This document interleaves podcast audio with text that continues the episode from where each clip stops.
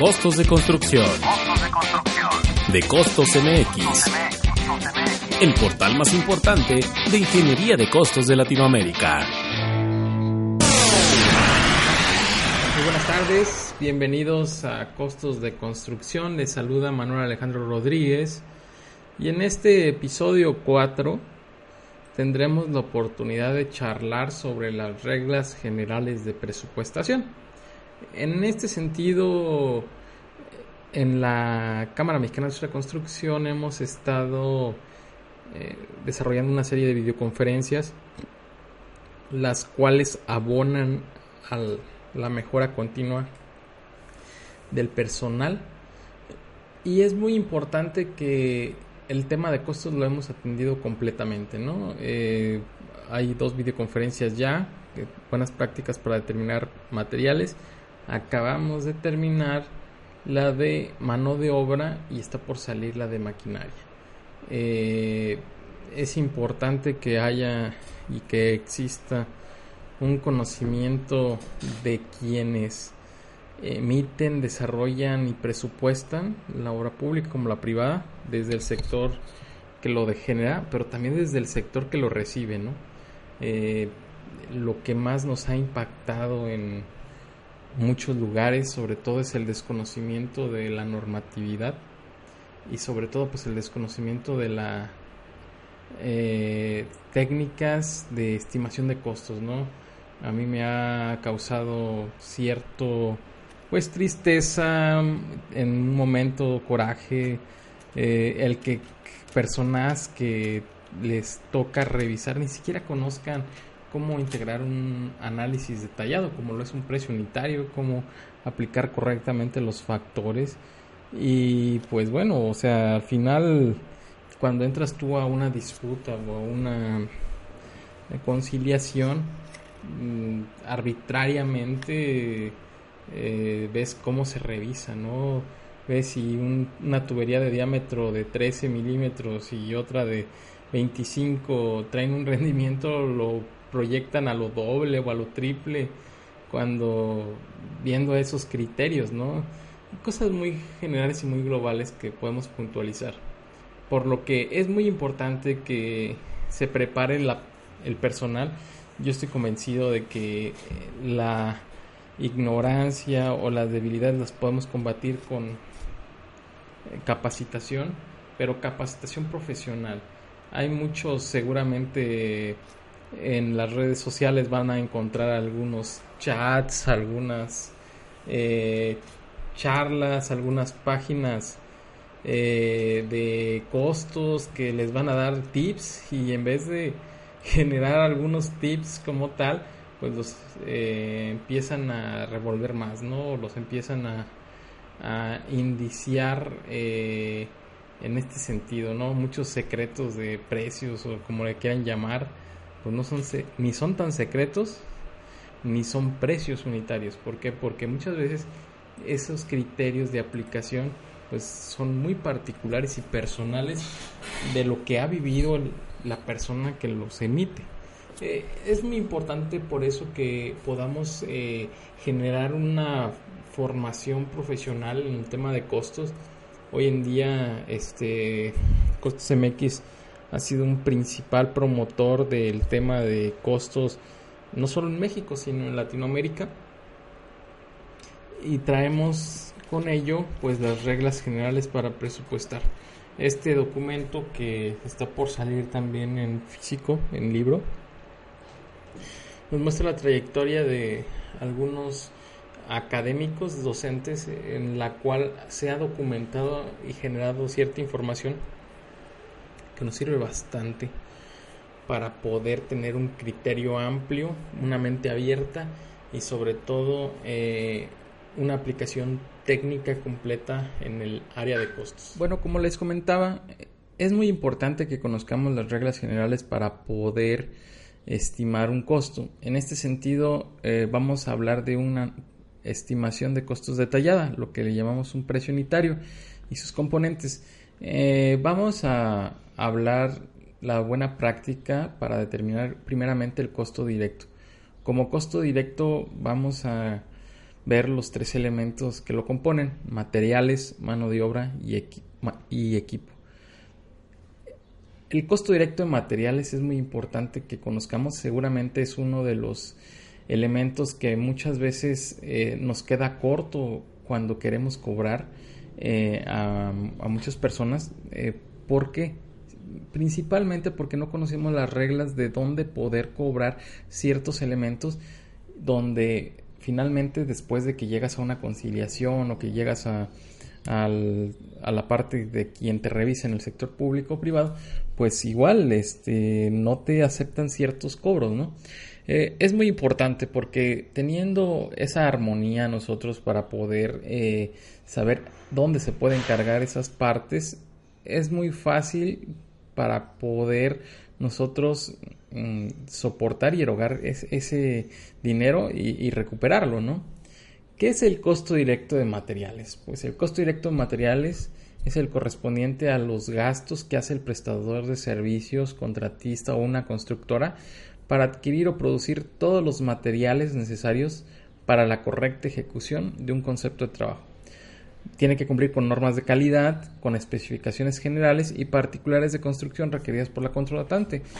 Es muy importante porque muchas veces esos elementos, las especificaciones, no se tienen. Eh, hay infinidad de dependencias públicas o privadas, sobre todo públicas, municipales y estatales, que no cuentan con unas especificaciones de sus conceptos de trabajo, donde la especificación es clave para poder conocer qué es lo que contiene eh, el elemento que se va a analizar y, por ende, pues igual los elementos de su costo directo.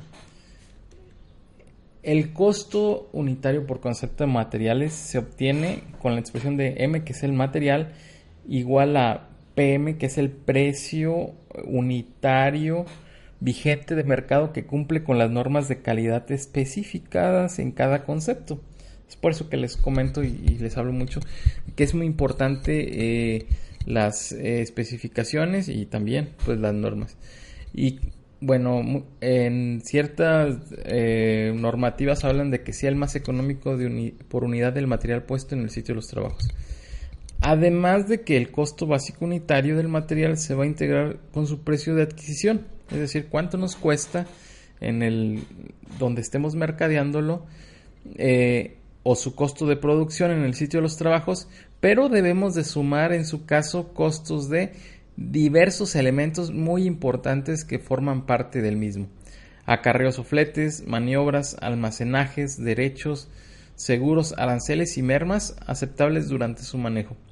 Es bien importante porque si no complementamos ese costo básico, muchas veces vamos a salir perdiendo eh, al no saber integrar y dónde saber eh, cargar ese gasto.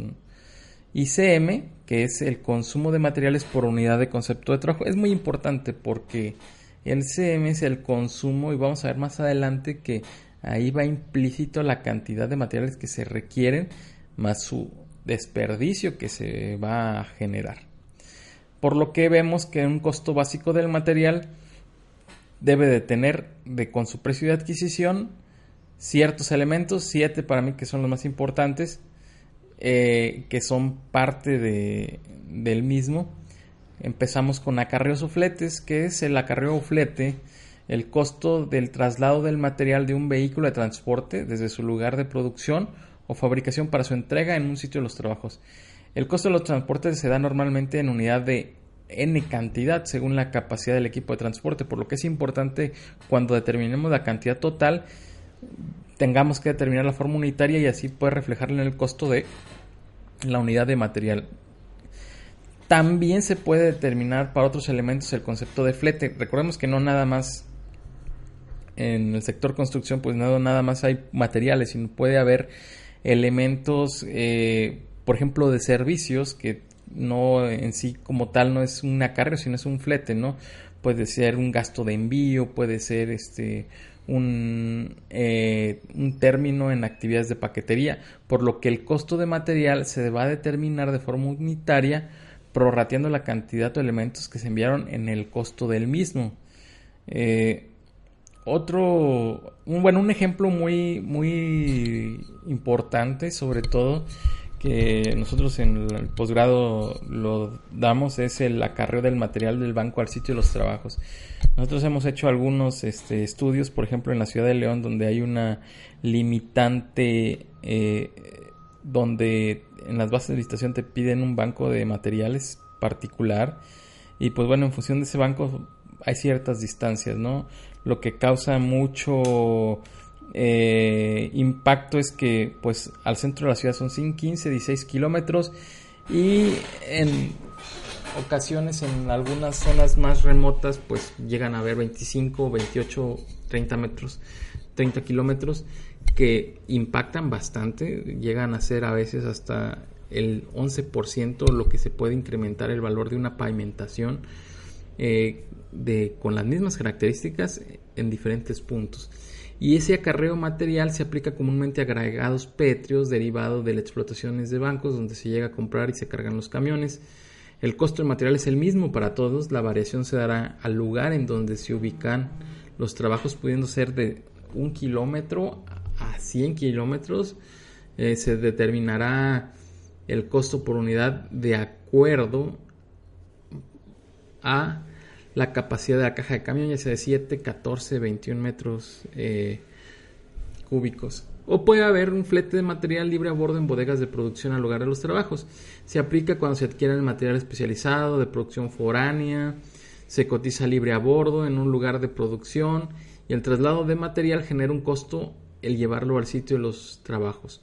Puede ser para elementos como elementos prefabricados, donde es necesario su traslado, piedras volcánicas, granitos, mármoles, pórfidos, que vienen del sitio específico de producción, eh, vitrales, tabiques Santa Julia, materiales importados, los gastos de envío, se van a determinar el costo por unidad de acuerdo a la capacidad de carga. Es muy importante porque con esta información por unidad de acuerdo a la capacidad de carga del transporte y el peso se va a determinar cuántos viajes se requieren y cuánto fue la cantidad que se adquirió. Este criterio para mí es el más importante en lo que viene siendo la práctica del costeo del material. ¿Por qué? Porque aquí existe mucho error muchas veces. Eh, y sobre todo cuando lo erogamos de manera er-, errónea, hay un alto impacto. Es importante entonces el considerar como un elemento del costo material el acarreo fletes. Lo vemos en todo momento en la infraestructura eh, de edificación, pero también en la infraestructura vial, sobre todo, ¿no? Eh, hablábamos de agregados, hablábamos de asfaltos, hablábamos de carpetas, de todo lo que nosotros nos puede impactar.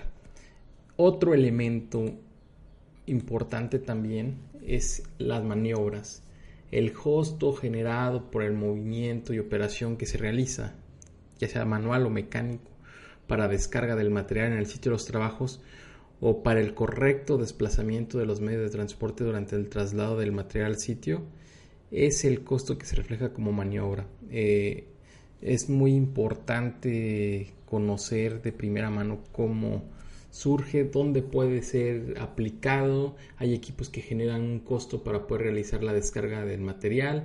Tal vez a veces se requiere una renta de una grúa o de un equipo montacarga. Equipos especiales, eléctricos, aire acondicionado, elementos prefabricados. No se toma en consideración muchas veces en esos elementos, en esos análisis. Es importante, hemos visto también, por ejemplo, mega maniobras para habilitar traslados. Pudimos ver hace tiempo en México eh, el traslado de un material prefabricado con dimensiones extraordinarias a las comunes y se requieren actividades complementarias para librar obstáculos. Ya vimos en México que existió para una refinería una mega maniobra que llegó en un puerto en el norte del país y después para trasladarlo hasta Tula Hidalgo pues prácticamente recorrió miles de kilómetros y se hicieron bastantes maniobras que seguramente costaron más de lo que fue el elemento base de referencia. El tercer elemento del material, muy importante y que muchas veces existe una falta de conocimiento al determinarse, ya que lo confunden con el desperdicio y no es así, es la merma. La merma es el costo que se considera del material que se pierde en el traslado del mismo hasta el sitio de los trabajos. Tenemos ejemplos como materiales que adquirimos y al final llegan incompletos o, inservibles, tabiques, tabicones, bloques, losetas, pisos, inclusive los mismos eh, agregados, pues bueno, el agregado se va perdiendo en determinado momento en el traslado, ¿no? El camión Torton, por ejemplo, con un 10.000 tabiques, entregar una obra, eh, los tabiques completos llegan tal vez 9.950, 9.900, 9.800 y bueno, podemos ver eso ya inclusive en las cotizaciones, en, muchas veces en esos términos comerciales de las cotizaciones de eh, proveedor, las empresas expresan un rango tolerable de merma que puede tener el producto que adquieres y ya te estará saliendo más caro, por lo que el costo que se tenía original se afectará por el factor de merma de lo que se perdió y se trasladó al producto final. Otro elemento es el almacenaje. El almacenaje como elemento del costo del material es el resguardo del material adquirido en un almacén antes de su traslado o entrega al sitio de los trabajos. Es muy importante que no lo confundamos con el almacenaje que se tiene eh, de bodegas, ¿no? Eh, que se carguen los indirectos. En ocasiones los equipos especiales, ya sean importados o prefabricados, que se adquieren requieren del resguardo por los tiempos de entrega que se tiene el fabricante, lo que ocasiona que se tenga que guardar en un almacén, de acuerdo a la logística de transporte y de entrega eh, llegan al país a través de vía marina o aérea y llegan a un centro de distribución que a su vez prepara la logística de transporte para la fecha de entrega solicitada, lo que generará un costo en el almacenaje del material. Otro costo de referencia como elemento del costo de material son los derechos de banco o regalías. El costo que se paga al propietario de un terreno o banco de materiales para realizar la extracción, por ejemplo, explotaciones de bancos, eh, de mármoles, canteras, pizarras, basaltos, cal, calizas, tesontle, tepetate y sus derivados, arena y grava, pues es importante, ¿no? Eh, muchas veces, pues bueno, igual estos costos se tienen que reflejar o a veces ya, ya va reflejado cuando te lo ponen en el banco, ¿no? En el banco seguramente te lo van a cobrar en tanto, ya incluye el derecho, ya incluye la carga, la extracción, etcétera, pero si lo vas a tener tú que hacer por tu cuenta, si lo vas a reflejar en el análisis, es muy importante que tengamos esta, esta referencia. Eh, bueno, casi finalmente, porque todavía faltan dos elementos, estamos con el seguros de riesgo. Muchas veces el costo que se paga por un concepto de seguro de manejo de los materiales o de su traslado. Cabe mencionar que en algunas ciudades ese cargo corre por cuenta del comprador, así que no nos podemos salvar de eso. Su forma de cálculo será prorrateando el costo total de la mercancía asegurada entre la cantidad que se adquirió y finalmente, ahora sí, eh, los aranceles, el costo por tarifa que graban los productos importados de otro país a un bien o material que ingresa por aduana, ya sea por vía aérea, marino o terrestre, y que se aplica como porcentaje del valor del bien importado es muy importante y relevante, ¿no? Porque derivado de todo esto, de conocer los elementos que contienen eh, el costo de este material, eh, pues tenemos ya una buena práctica para cómo determinarlo, ¿no? Lo primero que tenemos que hacer es realizar un mercadeo particular. Debemos de conocer también los términos en que se presentan las cotizaciones. Hay que saber, aprender a leer las cotizaciones. Si indica libre a bordo o puesto en obra hay que ver esas definiciones. Libre a bordo expresado en forma abreviada como L.A.B. se refiere a costo del material que se considera entregado al comprador en un lugar especificado o convenido por el vendedor, por lo que es importante identificar el lugar de entrega que se establezca en la cotización. El término puesto en obra se considera colocado dentro del área de trabajo, por lo que el vendedor, especificando los términos y condiciones que regirán, eh, que se haya destinado. Entonces eh, el vendedor te va a decir, ¿sabes qué? Estas son las condiciones, hay que leer la cotización porque muchas veces compramos en un lugar, pero seguramente eh, vamos a tener que ver en dónde se va a colocar, ¿no? o tal vez nuestra logística que tengamos como parte de nuestra obra tengamos ciertas restricciones las cuales pues nos va a limitar para poder eh, generar pues una planeación y, ver eh, cómo podemos mitigar esta parte. Una vez determinado si se tiene un costo puesto en la obra o libre a bordo, aplica eh, clasificarlo y determinar sus componentes necesarios. Para tener el costo actualizado en los siguientes trabajos, por ejemplo, si nos dicen este puesto en obra, pues igual seguramente en la construcción pues ya nos va a mitigar todos esos elementos, pero si no, si nos dice libre a bordo, pues hay que ver el costo de adquisición, muy importante, el costo en moneda nacional. La moneda nacional pues, es el peso, ¿no? Muchas veces eh, hay muchos errores, bastantes, donde hay confusiones de tipo de cambio, ¿no? Cotizan, no ven los términos de cotización y resultó que estaba en dólares o en euros, ¿no? Y pues ahí hay una pérdida, si fuera en México, de 18, 19, 20, 20 tantas veces mayor por, el tipo de cambio que existe, ¿no? Eh, las mermas existen, los acarreos o fletes, las maniobras, los almacenajes, los derechos de banco, regalías, los seguros o los aranceles en caso de aplicar. ¿Cómo lo podemos este, clasificar? No? Pues seguramente los materiales los vamos a tener eh, participando de acuerdo a la clasificación de los materiales. Una de las clasificaciones es de acuerdo a su procedencia. Si son producidos, si son naturales o si son adquiridos, pues nos va a decir que cada uno tendrá características particulares que serán parte de la integración adicional del costo básico, o sea, carreros, fletes, maniobras, almacenajes, etcétera, ¿no? Hay que saber cuáles son cada uno, ¿no? Materiales producidos requieren transporte, que se reciban para su almacenamiento, manejo y utilización. Materiales naturales, una vez extraídos, son transportados y recibidos en el lugar de almacenamiento, se presentan mermas en su transportación y manejo. Y materiales adquiridos, presentarán condiciones en las cuales indicarán la entrega ya sea puesto en obra o libre a bordo donde serán recibidos ya sea para su almacenamiento o su transporte y traslado al lugar de acuerdo al término convenido. Es muy importante esa clasificación. Tal vez, también nosotros los materiales los podemos clasificar en función de su uso, si son temporales o permanentes. Eh, los materiales que se usen en trabajos eh, que ya sean temporales o permanentes eh, se incorporarán y formarán parte de los trabajos.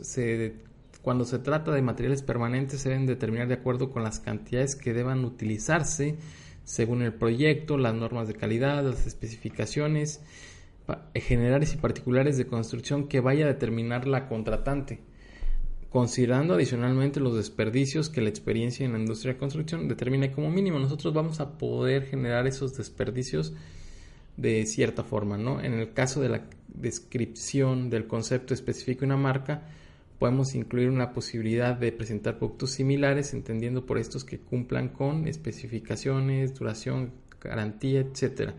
Y hablando del desperdicio, pues bueno, lo vamos a reflejar en la cantidad de material que se pierde o se consume de forma adicional.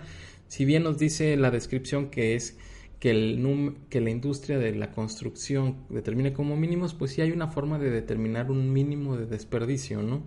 Es la cantidad que, que se pierde o consume de forma adicional como producto de la ejecución, es cuando ya se está trabajando. En este caso puede aplicar un consumo de material que se comercializa en determinada presentación de unidades y requiere una unidad menor a la que se tiene que adquirir. Por ejemplo, es muy fácil eh, generar un desperdicio independientemente de la cantidad que se pierde consumo en, el, en la ejecución. Por ejemplo, en un piso, ¿no? En un piso podemos ver que de acuerdo al, al trazo que se vaya a tener, a las dimensiones, pues vamos a tener una limitante, ¿no? Que van a existir ciertos cortes. Eh, y esos cortes te van a generar un desperdicio si no, si no se adecua con las dimensiones eh, al momento de proyectarlo pero eh, también puede haberse una presentación de unidades. Normalmente el piso o las losetas no te las venden en metros cuadrados, ¿no? Te las venden por caja y la caja trae ciertas piezas que complementan una área específica, por lo que no, tendríamos que comprar cantidad de cajas completas y seguramente de ahí puede salir un primer desperdicio, ¿no? Tal vez nosotros necesitamos 28 metros cuadrados y de acuerdo a la parte de las cajas o compramos 27 o compramos 29.50 por decir y de cajón ya tenemos un desperdicio por default adicional al que se vaya o, que, se pueda perder en, los recortes. Es muy importante este criterio, ¿no? Porque en algunas actividades en conceptos extraordinarios te llegan a pedir cosas muy puntuales donde elementos eh, se utilizan y la forma comercial de adquirirse pues eh, te saldría carísimo o tienes que considerar ciertos precios y se deben de, eh, pues, eh, reflejar y también se deben de pagar, ¿no? O sea, se, se deben de reconocer. Si no, pues ver una alternativa donde pues no se genere esta parte. Y finalmente los materiales temporales que se utilizan en forma auxiliar y no forman parte integrante de los trabajos, pues se puede considerar un costo en proporción a su uso, o sea, se pueden utilizar varias veces porque pueden tener n número de usos. Eh, se deben determinar de acuerdo, aquí muy importante, con las cantidades que se deben de utilizar, de acuerdo al proceso de construcción y el tipo de trabajos a realizar, considerando como tal los desperdicios, los números de uso con base en el programa de ejecución y la vida útil del material. Es importante que muchas veces le damos este vida útil o número de usos a la simbra, ¿no? Pero tenemos referencias de especificaciones generales donde nos dan a veces ocho usos en la simbra común o cinco usos en la, en la aparente y la realidad es otra. Entonces necesitamos conocer la vida útil del material que se genere y de ahí saber cuánto es la, eh, los números de usos. Muy importante esta referencia. ¿Por qué? Porque la mayoría, como lo comentamos en un inicio, no existen especificaciones eh, generales de construcción y particulares y esto es lo primero que se debería de atender. Estamos nosotros, tal vez a veces en México o en otros países, cargando con especificaciones o con referencias de hace más de 30, 40, 50 años, ¿no?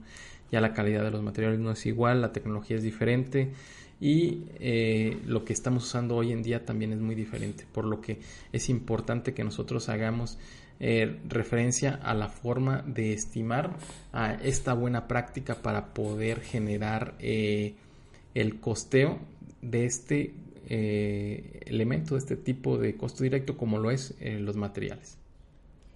Y bien, llegamos al final de este podcast donde conocimos las buenas prácticas para determinar el costo directo del material. Los invito a que nos sigan en las siguientes transmisiones donde veremos la buena práctica para la mano de obra y para la maquinaria y equipo de construcción. Gracias. Esto fue Costos de Construcción de Costos MX. No olvides seguirnos en redes sociales www.costos.mx.